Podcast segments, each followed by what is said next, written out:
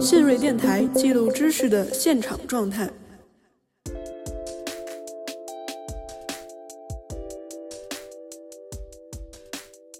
你在听着鸟鸣的时候，同时也听着成千上万的电路发出来的声音。无论你是感受到了还是没有感受到，你都听到了，你身体都感受到了。所以，我们现在已经说纯粹的那种自然声音已经不存在了。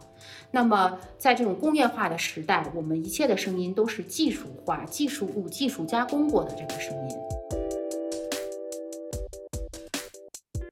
声音这个东西对我来说，它不是一个物，它不是一个 object。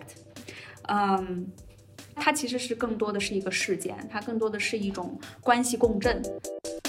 我觉得我们现在听到的是声音是全球化的，我们说是声音是资本化的，声音也是全球化的。以前呢，你可能在各个城市听到的声音是不同的，你就能够找到那个声音的那个，有点像那个 sound mark 那种声音标标志。但是呢，现在呢，你到世界各地大都市，你可能感受不到这个声音的这种地方性了。写东西的时候就会就会特别注意到用，比如说，呃，see vision，然后 insight 这些所有关于观点式这种这思考式的东西是视觉词汇。啊，所以现在就是有有人甚至创造新词嘛，跟跟声音相关的，所以这个这个确实就是我觉得就是还是老问题，就是我们的思考方式是特别视觉的。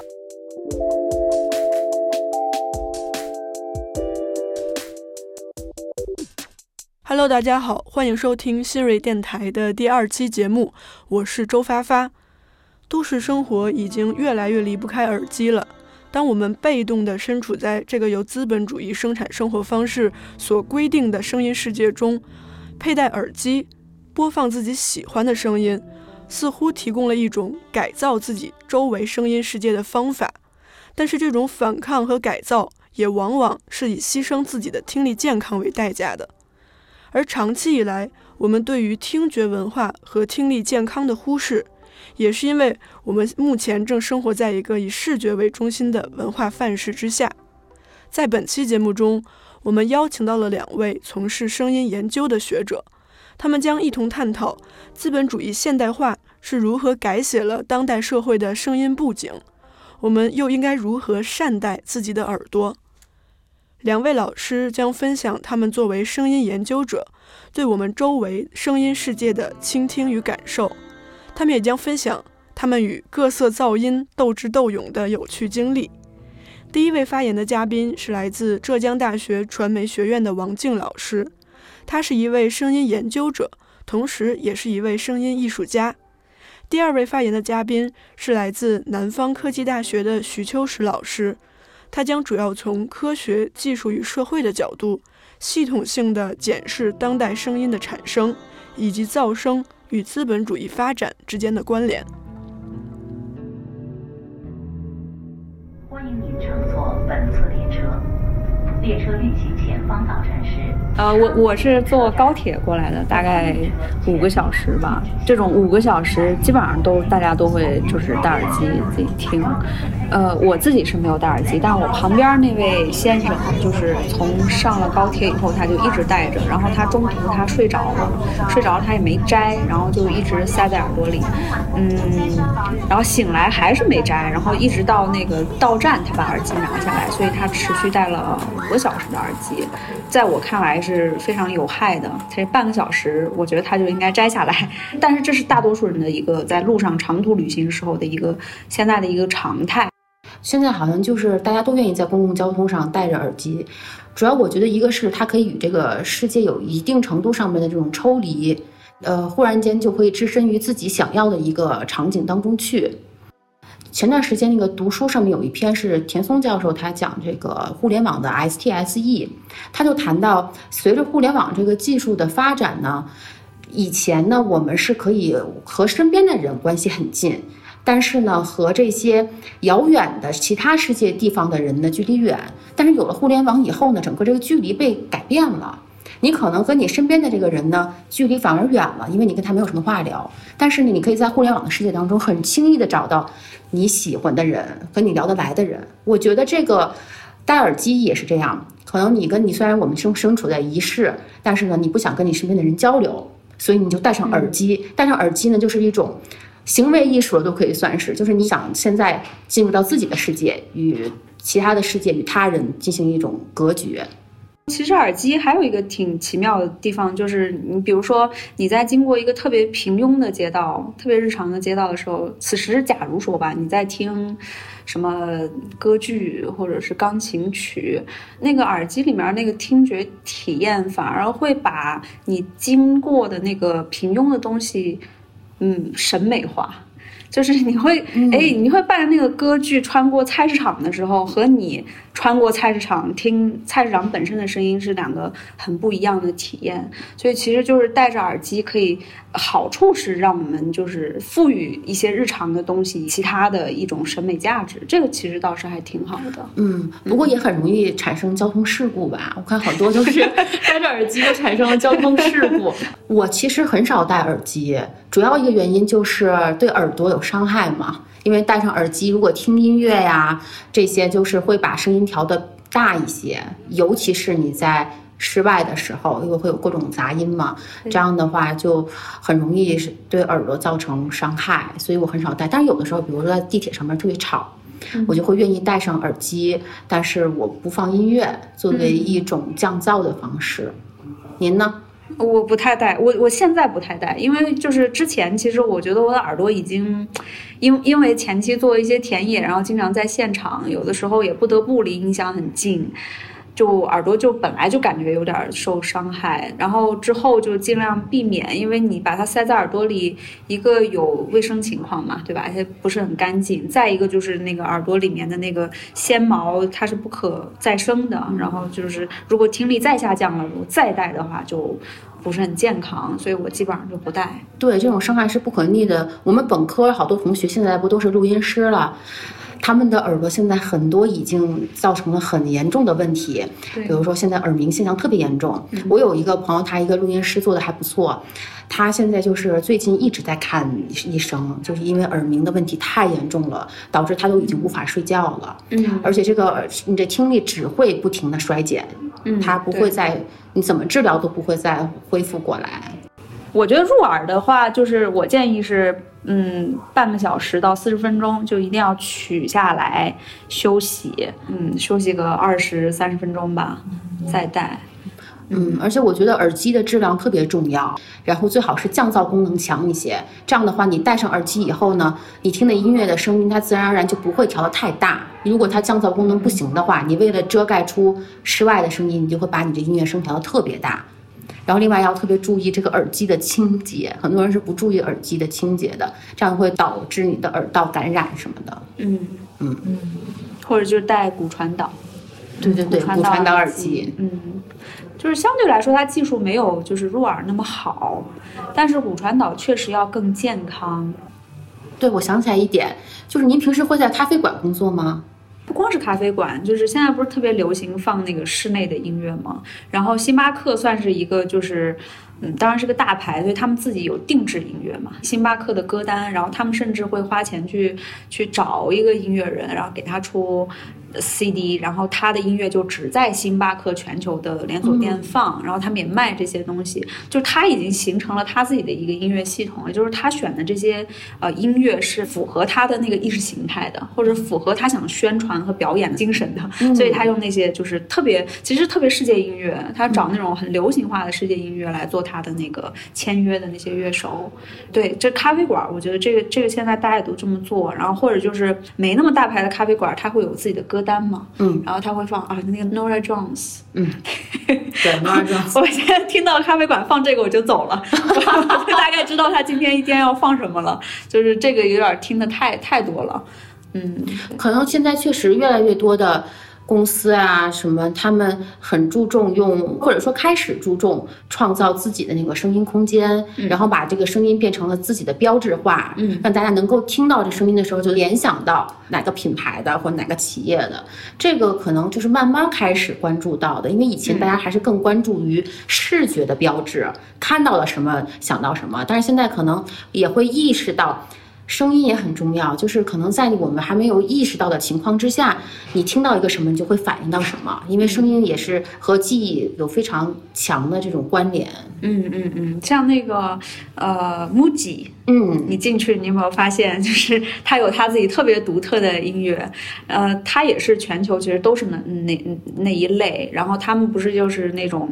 贴近自然，然后就是舒适，嗯，所以它有它自己，它跟星巴克就挺不一样的，呃，它还是比较注重氛围的。前一阵子做过一个一个系列，它免费放出来，就是你想听你都可以去听。他去各个国家找这个国家最有代表性的这种世界音乐，然后很神奇，我看了他在找中国找什么，他找了古琴。啊，但是是那种呃特别当代化的古琴，就是它还加了其他的料，它不是完全的那个古古琴演奏。呃，这其实你能判断出，它还是希望面向大众的，所以它不能那么古琴的古琴的演奏，所以它就是国乐。嗯，所以它就是每个国家都有，还挺有意思的。嗯，看这个品牌跟什么样的音乐去合作。嗯嗯。就我觉得，就是他们这几个品牌其实还是挺注重这种音乐，甚至就是这个音乐里面特别的声音质地跟他们品牌的契合度。嗯，就是你不光是在店里听，你还能在家听，就是木记伴你永生那种感觉，是吧？嗯，对，确实，我觉得声音，因为它跟记忆太相关了，所以这个就是通过声音，然后潜意识的去让人就把这个品牌打入人心，这个方式还是很有意思的。就是我上学期。呃，开声研究的课，我就发现很多学生，我在问他们，哎，你们喜欢什么样子的声音啊？不喜欢什么样声音啊？很多回答都是很有意思的。比如说，一个孩子他说，因为他从小在农村长大，所以呢，他最喜欢的声音呢是家里边那个烧煤的那个声音，因为他说烧煤的时候呢，他就想到了他爷爷奶奶给他做饭，那个声音是让他觉得最温暖的声音。还有一个孩子说，他最喜欢的声音是森林里边砍木头的声音。我们是觉得砍木头的声音是一种噪音，但是呢，他是觉得，因为他从小在农村的时候经常听到这种声音，这种声音呢就让他感觉到是一种家的感觉，所以他现在呢，你跟他说听其他的声音，他是感受不到家的那个感觉，但是他一听到那个砍树的声音，他就联想到家。嗯嗯，所以这个我就想到，就是说。就到底我们认为什么样的声音是好听的声音？这个声音的审美，以及就是呃，我们认为什么样的声音是乐音，什么样的声音是噪音，这个是非常主观性的。嗯。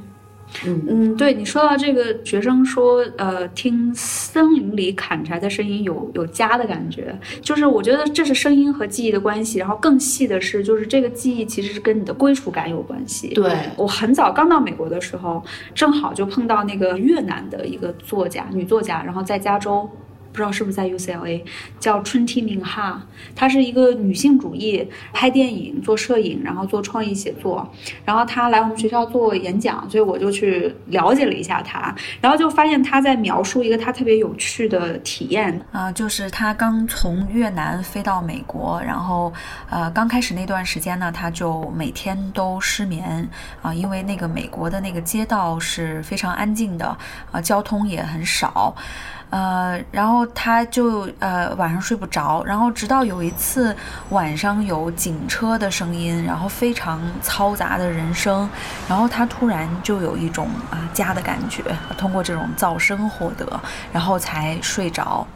所以您看，就刚才说这些，我们虽然身处在一个以视觉中心为基础的世界，但是大家还是非常注重，嗯，虽然可能没有意识到，但是还是非常注重这个呃声音这个维度的，因为这个我们还是会在不同的时候去创造自己的属于自己的声音空间。当这个声音出来的时候，我们觉得哎是我自己的家的感觉，或者是自己的想要营造一种什么样的感觉，所以它就自然而然的营造出来的一种氛围。嗯嗯嗯嗯，对。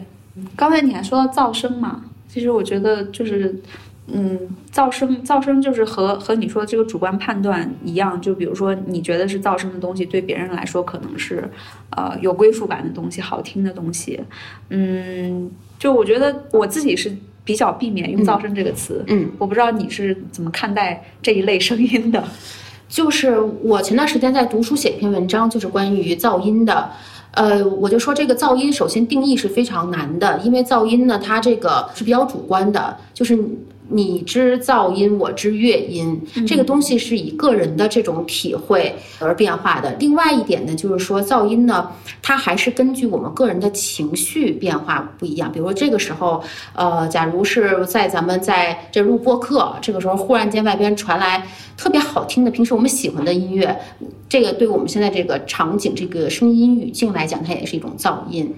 但是呢，在一些特别舒服的场合，我们听到那音乐的时候，就会觉得，哎，这个是一种乐音。所以这个噪音的评价呢，是非常的主观性的，很难定义的。但是呢，我又认为呢，在一定程度上呢，噪音还是具有一定的客观性的，就是当它分贝值，比如说大于八十五分贝了，长时间暴露在这种分贝值的声音之下，无论是什么样子的好听的声音、不好听的声音，它都会对我们人体造成伤害。那么我觉得这种呢，在一定程度上呢，还是得把它称之为噪音，因为它会对我们产生危害。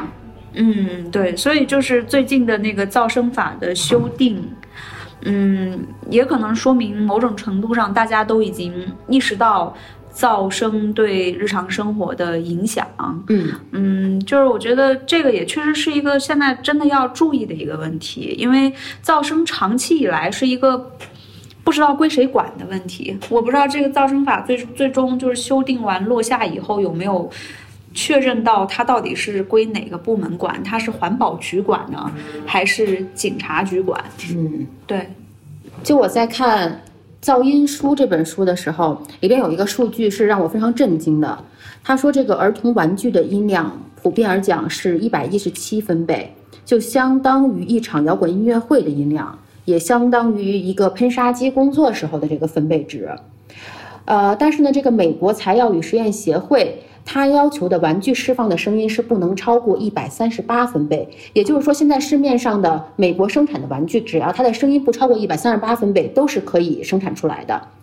但是呢，美国职业安全与健康管理局是要求劳工在噪音平均高于八十五分贝的工作环境下，就必须要佩戴耳机保护装置了。你想，这一个是八十五分贝，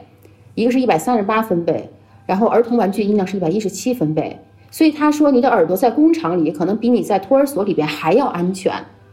所以这个我在跟身边的一些朋友说了以后呢，这些父母都听了以后非常震惊，他们就没有想到说，哦，这个在自己的孩子耳朵功能还没有完全发育好、长好的过程当中，他的耳朵就已经受到了不可逆的伤害了。所以就是这种资本社会的发展、工业社会的发展，我们有了各种更新、更好的产品了。但是与此同时呢，我们的身体在付出代价，可是我们还不知道。嗯，对，我觉得就是，嗯，你你说这个小朋友在噪声环境中，我想到前一阵子在杭州做一个就是音乐的分享会的时候，现场有一个。年轻的妈妈，然后她带着一个小孩儿，小朋友的妈妈呢是坐在音箱边上的，声音非常大，然后她的小孩儿就开始叫尖叫。其实，在我看来，是他小孩觉得太刺耳了，估计已经不是了，所以他要他要叫，然后他妈妈呢就赶紧让他不要吵，不要吵。但是其实问题是，他应该把他带离那个现场，所以那个那段放完，因为声音太响了，我不可能喊着跟他说话，所以那个完了以后，我就跟他说，这个对他耳朵特别不好，你要把他带出去。然后他妈妈说没关系，没关系。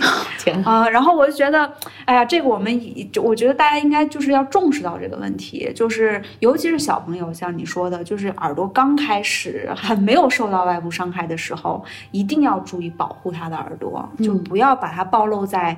现场音乐会，虽然说他应该接触这种这种活动，但是当音量大的时候，要立刻把它带离，嗯，这是很有伤害性的。对，我发现就是我们在一方面，可能现在很多人开始逐渐意识到了噪音问题，但是同时呢，因为大家缺乏关于声音方面的知识，有很多大家是不知道的，比如说噪音会造成什么。高血压呀，呃，心脏病啊，还会影响到寿命，然后还会影响到人的什么性功能啊，然后还有专注力呀。就是我看到英国有一个研究，就是说，呃，在噪音，比如说旁边有工厂啊这种噪音环境下边的学校的孩子，和在这种安静环境下的学校同一级的孩子相比，他们的成绩要差很多，因为他们的专注力就差。然后呢，说这些孩子更容易陷入一种习得性无助这种心理疾病。那这个是会影响他终生的。但是大家可能并不是很能够认识到这个情况，就跟。我说以在以前的时候呢，大家在租房大城市的时候，还是要尽量远离什么地铁站呀、公交站呀，呃，因为太吵闹了，会影响睡眠。但是现在呢，近些年来反而呢，在大城市里边，在这个地铁站、公交站附近的这个房租会更贵，房价更高，因为通勤方便。所以我就说，我们的这种身体的这种健康，已经就是。让步给了这种经济的效率的发展，这个还是挺可悲的。对对对，这这这个我觉得特别好，就是现在大家给时间成本这件事情。特别高的优先值，是因为它时间成本低，你住在那个交通的这个要害处比较方便，所以觉得就是噪声这个问题吧，就是可以可以可以可以忍。对对对，就像我之前去年去那个租房在 MIT 的时候，他那个车辆声特别大，然后我那个房东就是呃很热情的问我说，呃一切都舒适吗？说都还好吗？然后我就赶紧跟他说，我说特别的吵，就是那个二十四小。小时吵，晚上也很吵。我以为跟他抱怨以后，他给我调一间房间，没想到他说：“哦，这个啊，这个不是问题，过一段时间你就听不见他们了。”但我觉得这个是，那的确是我住了，我住了一年，其实到后期我我真的听不见了，因为。因为它已经变成我的背景噪声了，就是我已经把它过滤掉了。但是我知道这个是对我不好的，是这已经在影响我的我我我的情绪等等这些东西。我不知道会不会产生像你之前形容的那些疾病啊？我也有相同的体验，就是我现在是在深圳，是住在三十九层，呃，离这个地铁站特别近，但是在学校周边非常的方便。然后我们这边的这个房价都到了十四万一平了。啊，当我租的时候呢，也没有太考虑到这个噪音的问题。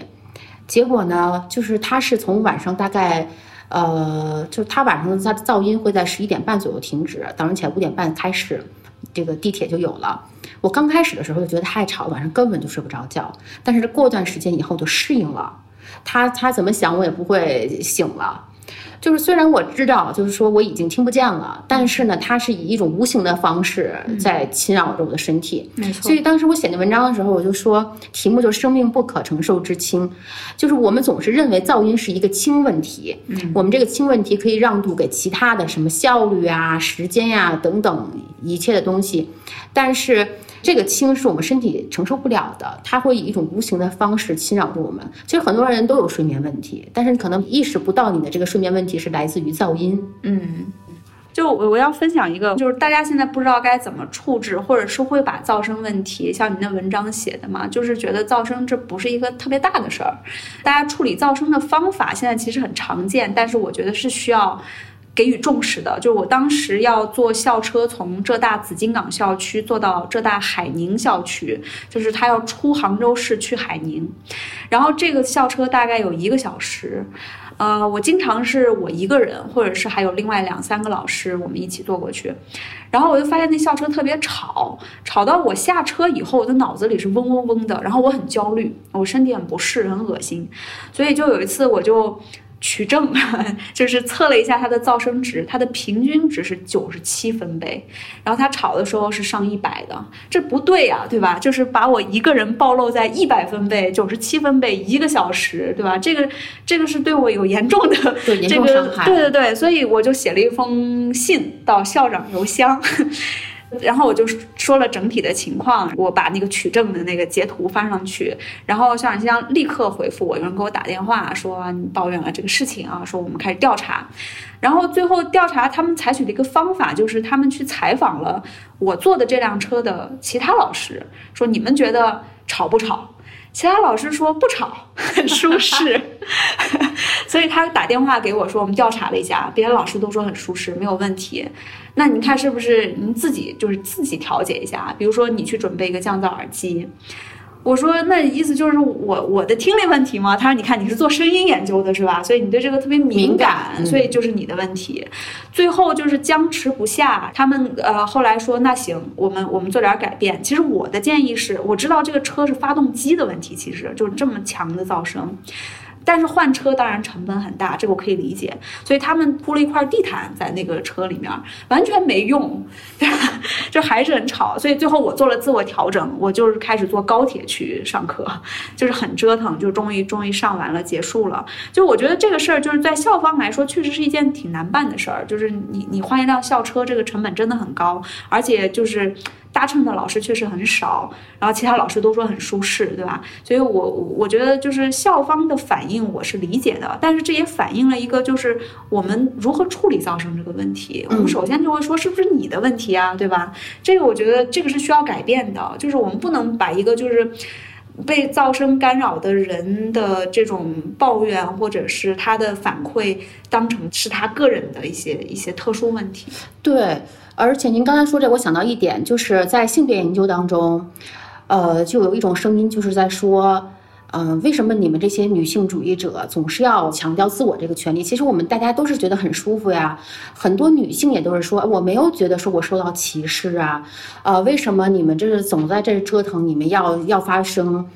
但是我看那个李银河老师，他就讲，他就说，这个性别问题是这样的：只要有一个女性，她认为她所处的是不平等的、不舒服的，那么这个东西就有存在的价值和解决的意义。大体是这么个意思。所以我觉得这个噪声问题也是，因为它本身一直是一个轻问题，大家没有太注重它，它能够认识到它。那么当开始有少数人，有一部分人开始慢慢注意到的时候，那刚开始肯定是少数群体才会让大家能够意识到这个问题。我觉得所有的。的解决我们，呃，自古以来解决问题都是从一个少数人开始的。那我们其实更应该关注这种少数群体，尤其少数群体它更是弱势群体。嗯嗯，就是最近那个临床上才确定的一种跟声音相关的疾病。呃，我要查一下那个单词具体怎么说，就是某对某种声音的恐慌，它用了 phobia。嗯啊，所以是一种心理疾病，就是呃，有些人他就是对某些声音很敏感，然后这些声音听到以后他会恶心。他会不适，他会抑郁，他会焦躁，然后长期以来临床都不承认这是一种病，呃，或者就说你怎么那么矫情啊，是吧？就是你，你比如说你听别人咳嗽，有些人听别人的咳嗽声就很焦虑，对他来说是很难受的，但别人就觉得。你是不是太事儿了呀？对，但是后来 对，然后其实我们每个人有不同的这种 phobia 的某种特特殊的这种疾恐慌，这几年才确认下来，这是一种心理疾病。然后而且这是可以应该是去去治疗的。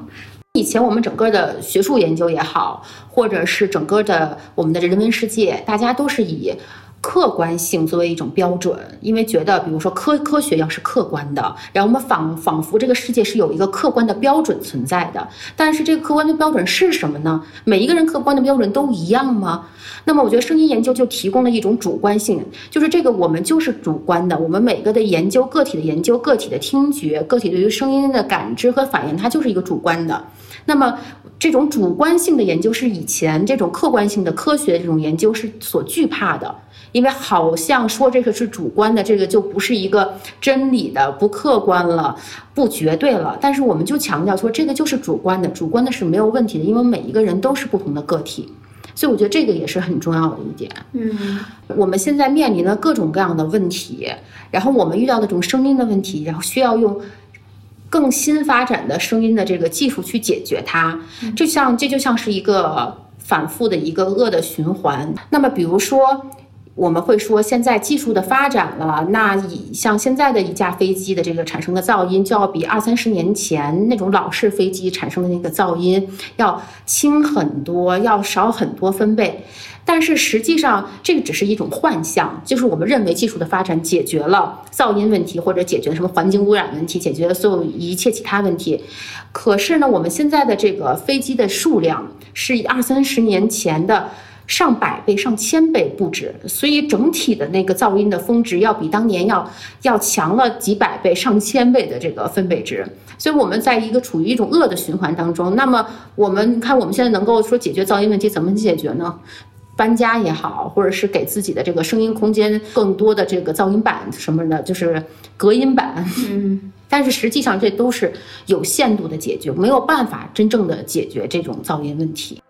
因为我们现在的这整个的世界是以科学和技术作为主导的，我们人的日常生活，我们刚才谈的什么耳机呀、噪音呀、公交车呀、工厂啊、玩具啊，这些都是离不开科学和科学所产生出来的技术。像在以前的时候，在城市诞生之前，这自然的声音呢是纯天然的这种生态的这种声音，我们听到的鸟叫啊。呃，风吹树叶的这种声音啊，这些声音呢，全都是自然而然的声音。但是呢，当有了城市以后，然后技术在不断的发展之后，我们现在所听到的声音，这个或者我们现在说这个声景啊，这个现在的这个城市声景和以前就完全不同了。因为我们现在听到的都是以这种电路啊、各种技术物啊为生产出来的声音。比如说，我在文章中提出来一个叫做“大自然的录音室化”这个概念。就是说，我们现在这个世界呢，是以一个电网为支撑的世界，成千上万的电网在支撑着我们整个世界的运转。那么，我们以为你听到的还是鸟鸣，但实际上你听到的这个鸟鸣，已经是被这个城市当中各种技术物所反射过的、折射过的、加工过的声音了。你在听着鸟鸣的时候，同时也听着成千上万的电路发出来的声音，无论你是感受到了还是。没有感受到，你都听到了，你身体都感受到了，所以我们现在已经说纯粹的那种自然声音已经不存在了。那么，在这种工业化的时代，我们一切的声音都是技术化、技术物、技术加工过的声音。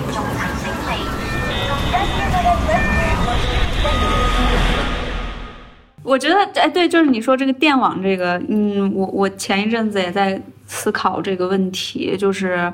嗯，就是声音这个事情本来就是一个很人的东西，嗯，只有我们把我们听到的这个波段的东西叫做 sound，叫做声音。就是说我们现在当代吧，其实我们很多时候听到这些东西都是媒介化的，嗯。啊，不管不管你用什么途径来听到，就像你刚才说的这种网络，这个其实是我觉得我关注声音的一个特别重要的点，就是声音和系统论和控制论的关系，就是我觉得。我可能我我跟你的不同点就是我没有那么关注音乐和乐器嗯这个技术，我关注的是声音和听背后的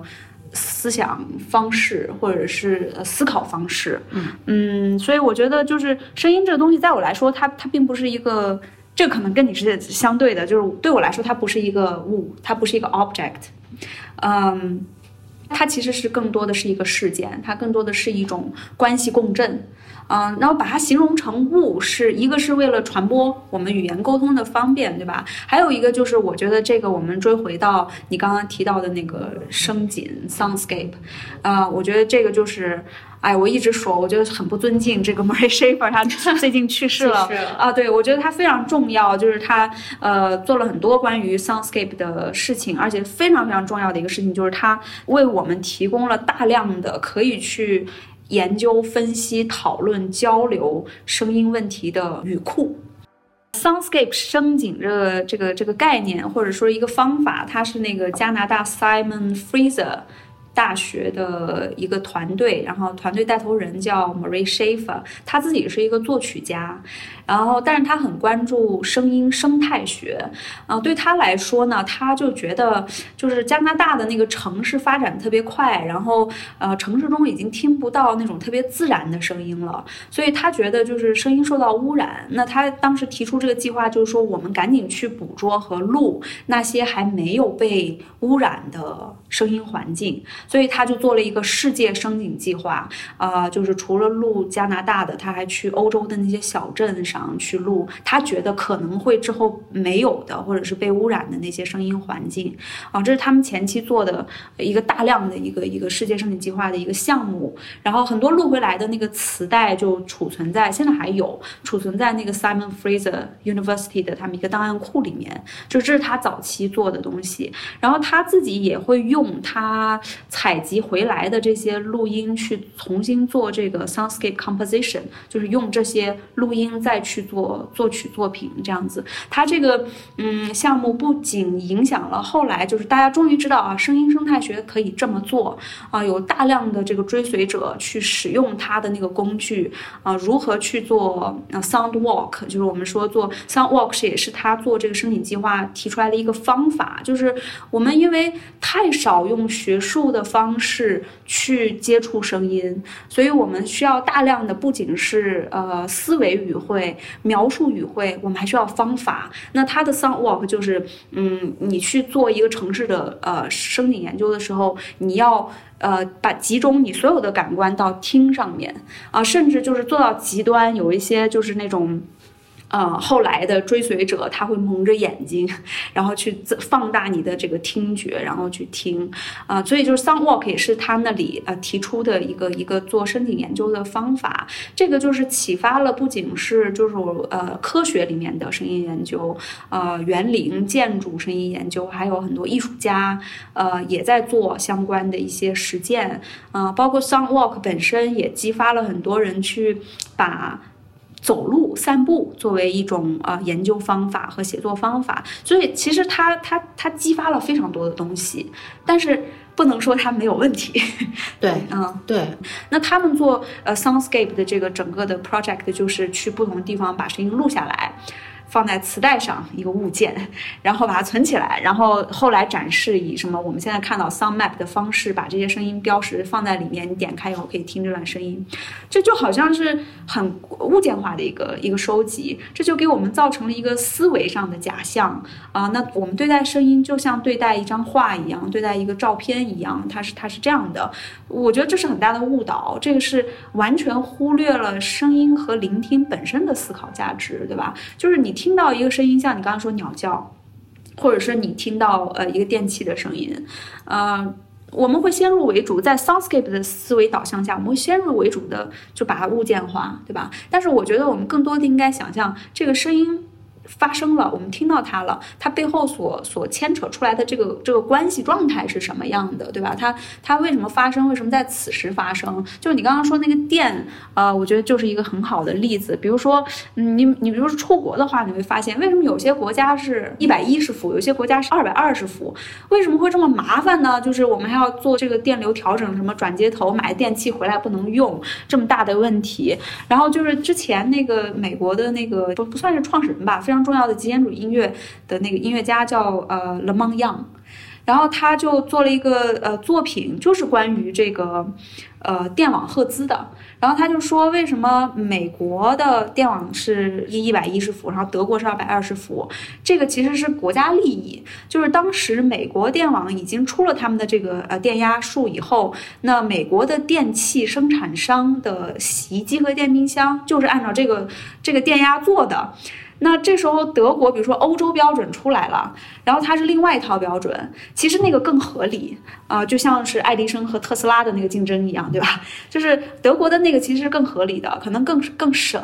但是呢，美国它考虑了一下，如果它把它的电压调到跟欧洲标准一样，那么它损害的是美国的公司利益，对吧？这些已经在生产这些电器，所以它保持了这种分别。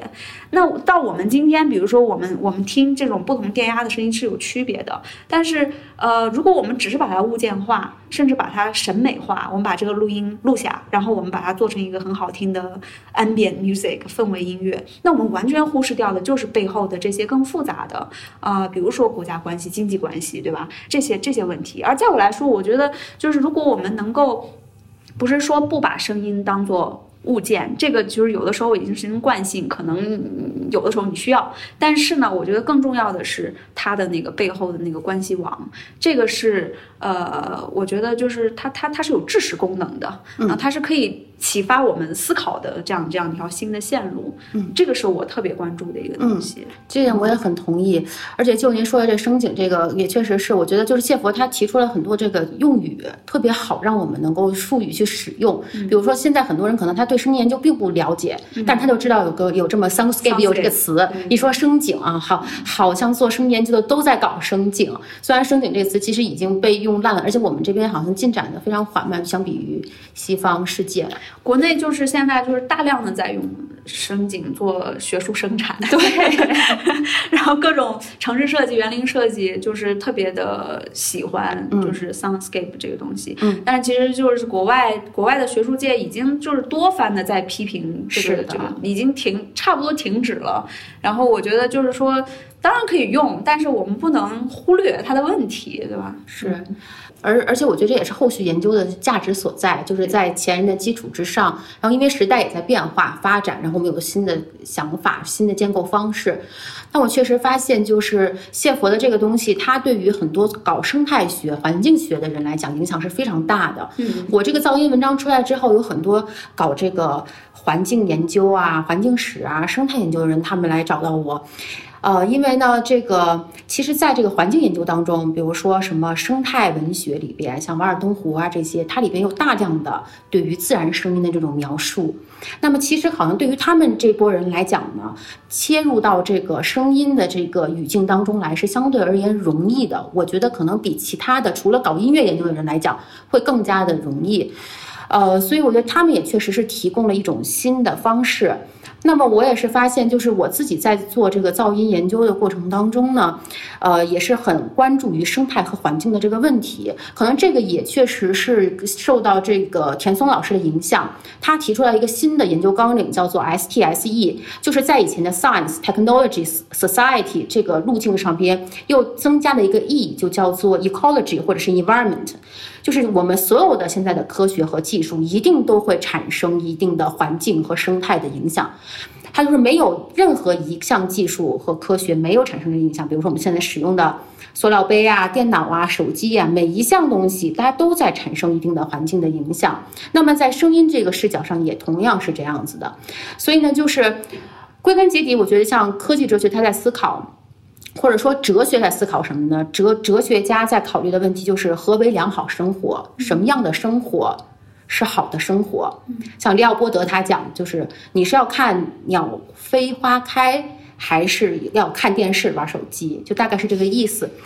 那么就是什么样的生活是好的生活？那么我们哲学家就是在对于现在的生活进行一种反思，嗯。像那个苏格拉底不是讲吗？这个没有经过反思的人生不值一过。那么我觉得就是我们从声音的视角又重新反思我们现在的这个生活，就什么样的生活是好的生活？那你想生活在一个声音空间是什么样子的这种环境之下？而我们现在又生活在一个声音空间是什么样子的环境之下？然后就想到一点，就您刚才也好像也提到大概类似的吧，就是我觉得我们现在听到的是声音是全球化的。我们说是声音是资本化的，声音也是全球化的。以前呢，你可能在各个城市听到的声音是不同的，你就能够找到那个声音的那个，就有点像那个 sound mark 那种声音标标志。但是呢，现在呢，你到世界各地大都市，你可能感受不到这个声音的这种地方性了。就是我们的这个 local knowledge，我们这地方性的知识，在声音的语境当中也。在逐步丧失，我们听到的全世界的人类听到同样的声音，戴上耳机大家也都可以听到同样的声音。然后呢，我们遭受到的噪音的这种侵害也一样的，什么公路的呀、飞机的呀、工厂的呀，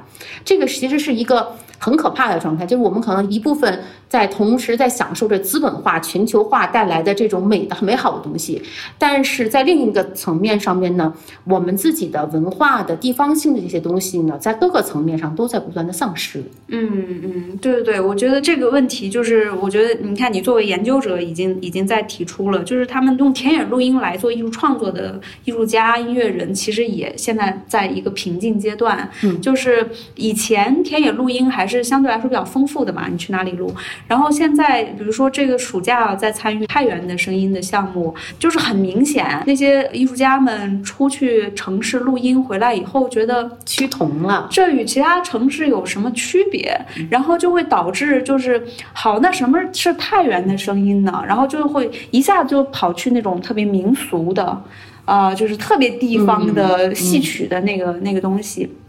这个其实就是反映出这个同质化的问题，就是我们说环境声音，我们不说民俗和非遗，我们说环境。这个在城市，尤其中国各大发展中城市 啊，都是类似的这种这种环境声音，这确实是一个生态问题。对，像您说这个明天要开幕的，对开幕的这个展览，像秦思源的那声音博物馆。就是那你说北京的声音是什么呢？我们好像没有一个北京当代的声音的地标了。我们现在能找到北京当代的声音，我们现在说到北京它声音博物馆，它记录的都是一些传统的，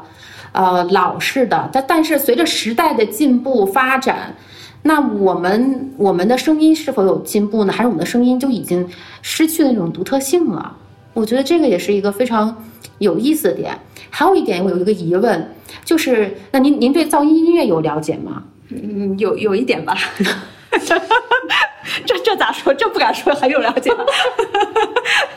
就我我我是我对噪音音乐这个事情很好奇，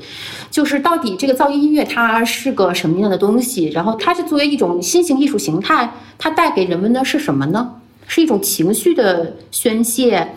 还是这种音乐是具有可欣赏性的吗？我我觉得这个就是，嗯，一个呢就是要看他的他的表演或者他的生产语境，还有就是，呃，的确就是如果说 noise music 这个这个种类，它是一个小众中的小众的种类，甚至就是生产噪声音乐的音乐人，他不喜欢被称为，就把他的这个东西叫做 music，他是反音乐的啊，就是像达达一样，就是他们是反甚至反达达的。他们怎么称呼自己啊？呃，有看情况，他们有时候叫自己音乐人，有时候叫自己这个呃声艺术家，就是也是看情况。呃，就是我觉得，呃，我自己前期的田野其实下来，我觉得就是噪声音乐它本身作为一种音乐或者是文化表达，它它其实反映就是很小众的一群人的社会状况。呃，噪声音乐当然还分好多种啊，这是这是音乐里面我觉得一个特别独有的现象，就是。音乐 music 的类别能够细到很很细很细，对吧？即使是噪声音乐，它里面还分硬件的，什么噪声墙啊，然后还有颜色的，对吧？什么 白噪啊等等，然后组成的各种各样，就是细分到这样啊。其实我觉得做分类做分类这件事情，或者是你保护自己的界限这件事情，是跟你的这个认同有关系的，呃，和你的这个存在性有关系的。其实我觉得这是一个特别。呃，人文的一个问题，然后呃，是不是具有可听性？这个我觉得看人啊，就是有些有些人他很喜欢，就是你去听一个噪声现场，你就觉得是像洗礼了，像像洗澡一样，对吧？就是淋漓尽致，你是不可能有时间思考的，因为那个。那个太强大了，那个那个音量，不管是音量，然后还有它的那个呃声音质地的表达，就是那个那个是特别有冲击力的。但是我其实耳朵也是因为听了几场，就是特别特别大音量的这种噪声演出，我真的觉得耳朵不太好了。然后所以这个就是呃，就是我觉得不能把我们衡量。呃，流行音乐或者交响音乐的那个标准放在噪声音乐上面，因为噪声音乐其实，嗯，还是日本做的最好嘛，现在大大概公认。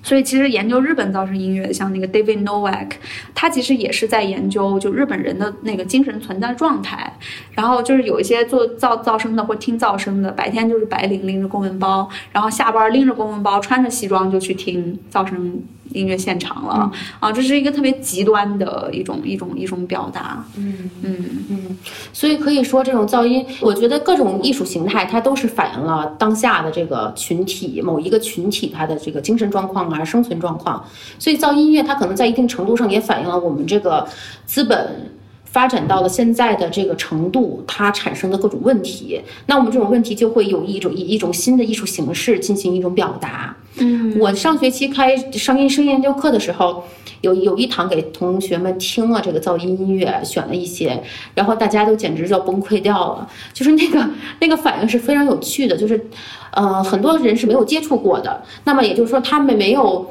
意识到。没有接触过这个社会的其他的层面的东西，然后呢，也从来就是第一次听的时候会觉得这个东西到到底是什么？嗯嗯嗯，就我我觉得噪声就是，嗯，它为我们提供了的东西，不能就是把它放在审美的范畴里面，而是我觉得就是你有多么开放，或者你愿意把自己开放到呃接受怎样的一种声音组织方式。很多时候你听噪声感觉到不适，是因为你没有听过，不习惯，声音不能如此组织，然后还还还表演给我们看。那我觉得就是在知识上，其实很多时候这种噪声的表达。是可以开启我们的的思路的，嗯。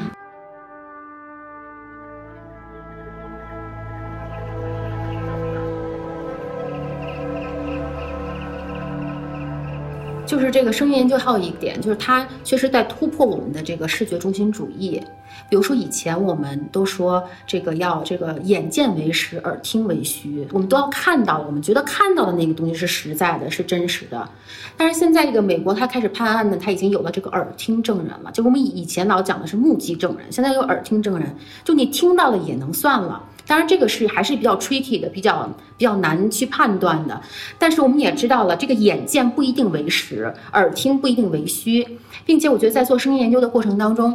哦，是哪年来的？就是在哈佛进行了一个 seminar，然后是各行各业、各个领域做声音的这些学者在一起讨论。他们讨论什么？他们就干一件非常简单的事情，就是大家在使用语言的时候，不使用任何以视觉。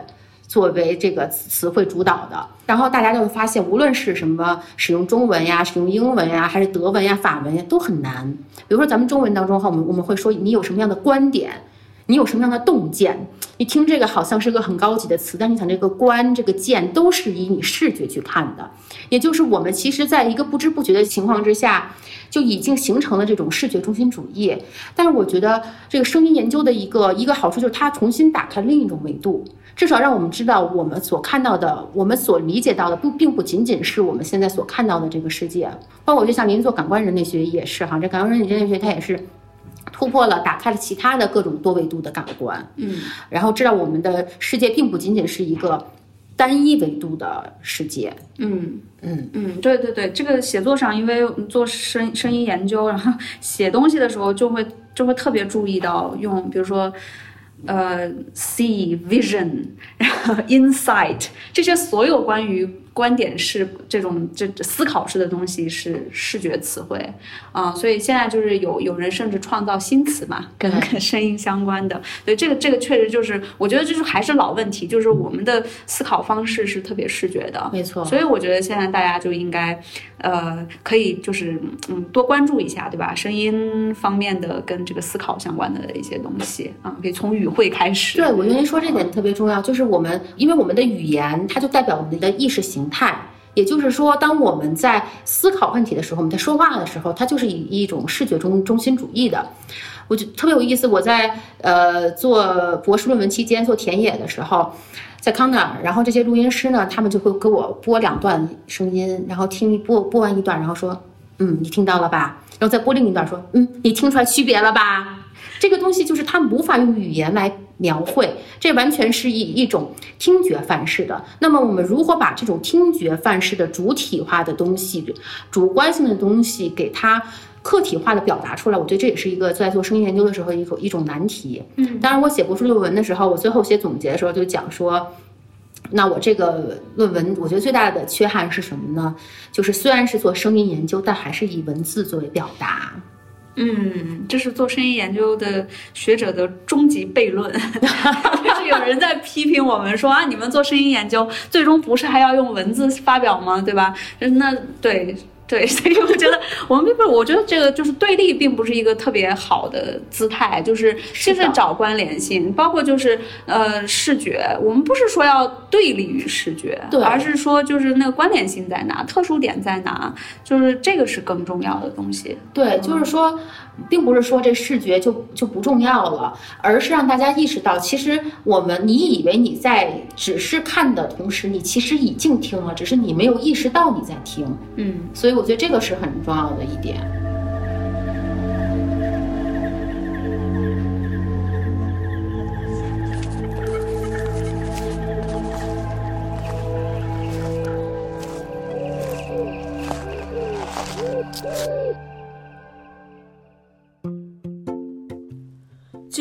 知识的现场状态。这里是新锐电台，一档由新锐周报编辑团队策划制作的学者谈话类播客节目。